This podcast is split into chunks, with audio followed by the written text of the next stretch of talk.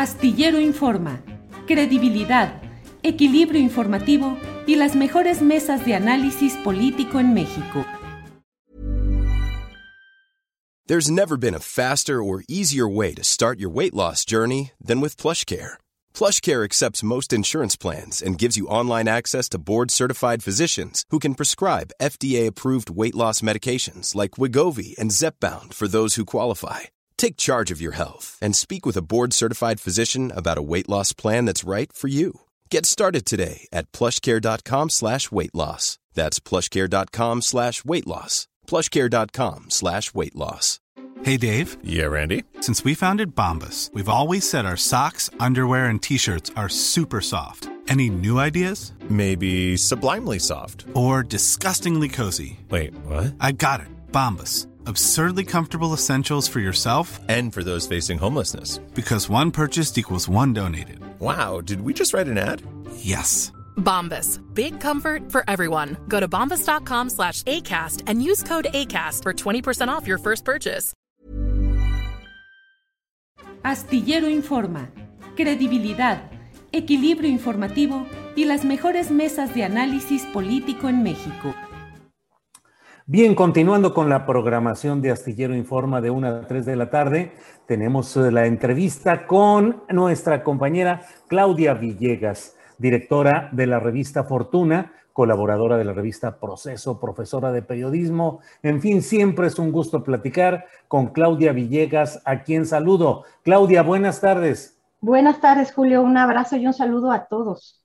Gracias, Claudia. Claudia, pues como cada lunes con muchos eh, temas interesantes eh, para extender la mirada sobre el panorama económico, eh, de tal manera que, pues, Claudia, ¿de qué nos deseas hablar en esta ocasión, por favor?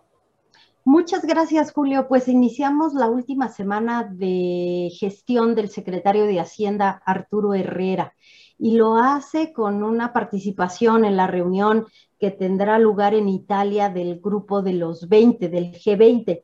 Y en esa reunión se va a tocar un tema muy importante que es este impuesto mínimo a las multinacionales, un impuesto que se ha dicho puede ser del 15%, que no es otra cosa, Julio, que bueno, el impuesto sobre la renta que multinacionales inversionistas tienen que pagar pues por la plusvalía que les generan sus inversiones, pero que desde hace varias décadas se ha puesto muy de moda, Julio, que las multinacionales, los inversionistas, primero usen paraísos fiscales y después los inversionistas que tengan estas, estas participaciones a través de instrumentos offshore. Y buscando material para platicarles de este tema, pues acabamos de tener la noticia de que JP Morgan decide irse de México. ¿Y por qué decide irse de México un banco de inversión del nivel de JP Morgan? Pues por la sencilla razón de que la mayor fiscalización que aplica aquí desde hace pues ya dos años el gobierno eh, del presidente López Obrador pues no les gustaba. Y entonces dijeron, te traslado BBVA mi cartera de clientes en banca de inversión y yo me quedo con mis clientes que se quieren ir a eh, legislaciones fiscales laxas, Julio. Entonces, bueno, ya desde hace tiempo estamos teniendo esta presión social de que la, el nivel mínimo de impuestos sobre la renta para multinacionales, para inversionistas, que, dicho sea de paso, son los que han ganado en medio de esta crisis, como siempre sucede en las crisis, Julio, 2008-2009 generó una gran concentración de riqueza en la crisis de las hipotecas subprime, de las hipotecas tóxicas. Ahora tenemos una nueva crisis, que es esta crisis por diseño a partir del riesgo de la pandemia. Y bueno, el G20 tendrá esta semana, Julio, esta reunión que resulta tan importante porque se da una vuelta a la tuerca de la desigualdad eh, en sentido inverso, evidentemente, y que va a servir para que muchos países recauden, puedan invertir y que no se sigan endeudando, Julio. Eh, Claudia, ¿y esta, eh, esta posibilidad o pretensión de establecer un impuesto a estas transnacionales, en el caso específico de México, ¿qué puede generar? Un, una mayor, desconcierto o animadversión de transnacionales hacia políticas fiscales en México, salida de más capitales. ¿Qué puede suceder, Claudia? Lo más interesante, Julio, es que, eh, por ejemplo, el impuesto sobre la renta a nivel mundial, eh, de acuerdo con el Centro Interamericano de Administraciones Tributarias, es de en promedio del 29%. En Chile traes tasas del 40, Argentina 35, México del 30. Los empresarios han estado pidiendo incentivos para invertir y el gobierno ha dicho que no va a aumentar tasas, pero que tampoco va a dar incentivos. Lo más interesante es que como va a ser una regulación a nivel mundial, Julio, de pronto no vas a tener la necesidad de aumentar impuestos, sino que vas a observar casos como Peñoles, Grupo Peñoles, que tiene su sede y que ya tiene su razón social en Londres, como lo publicitaron y lo dieron a conocer, o de algunas otras empresas que se fueron a Irlanda para pagar menos impuestos. Entonces, la ley, tomando en cuenta, en cuenta estos acuerdos en el marco del G20, les va a requerir, oye, necesitas tributar aquí, necesitas reportar aquí, y no va a haber un incremento de impuestos, sino va a haber, digamos, como lo ha venido haciendo el Servicio de Administración Tributaria, una regularización en función de estos acuerdos.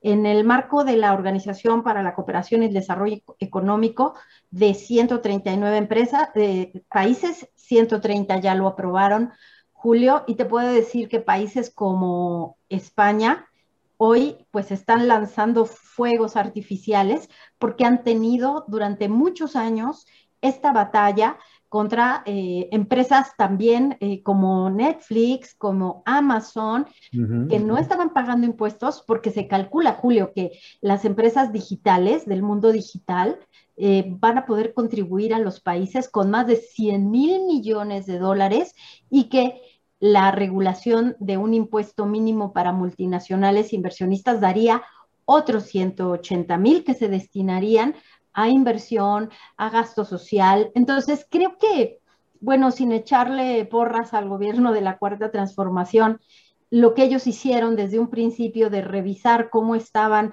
eh, las empresas pagando impuestos y vigilando cómo hacían un ejercicio de extracción de renta, parece que es el camino que ahora el G20 desde Estados Unidos, Yellen eh, fue la que más lo impulsó, eh, Julio, contrario a lo que hacía Trump. ¿Se acuerdan ustedes?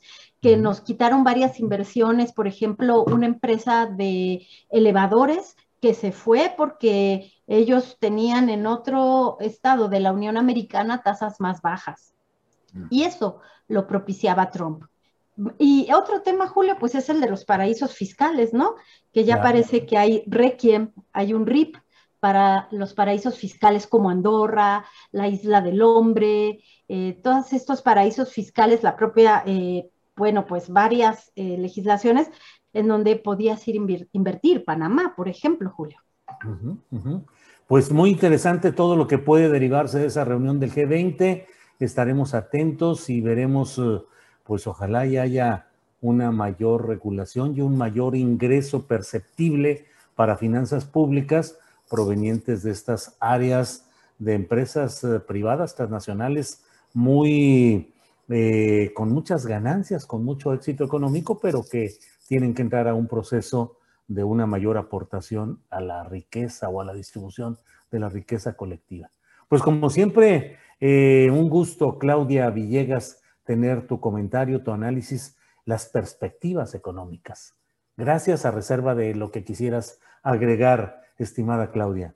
Muchas gracias, Julio. No, nada más agregar como colofón que en materia de distribución de medicamentos, la UNOPS, si se los paso aquí con un poquito de exclusiva, va a comenzar a platicar ya con distribuidores, ya no solamente con los laboratorios, sino con distribuidores que representaría un poquito un regreso al esquema actual de medicamentos para poder acelerar las compras del 2022. Habrá cambios en la estrategia de la UNOPS, todo con el ánimo pues de que se compren en tiempo y forma los medicamentos, Julio.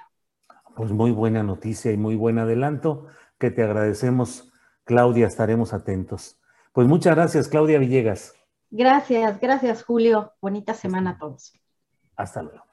Bien, pues ha sido Claudia Villegas, como le he dicho, y es directora de la revista Fortuna, colaboradora de la revista Proceso, profesora de periodismo y apreciamos siempre sus comentarios y perspectivas económicas. Eh, continuamos con el programa. Para que te enteres del próximo noticiero, suscríbete y dale follow en Apple, Spotify, Amazon Music, Google o donde sea que escuches podcast. Te invitamos a visitar nuestra página julioastillero.com. Para que te enteres del próximo noticiero, suscríbete y dale follow en Apple, Spotify, Amazon Music, Google o donde sea que escuches podcast. Te invitamos a visitar nuestra página julioastillero.com.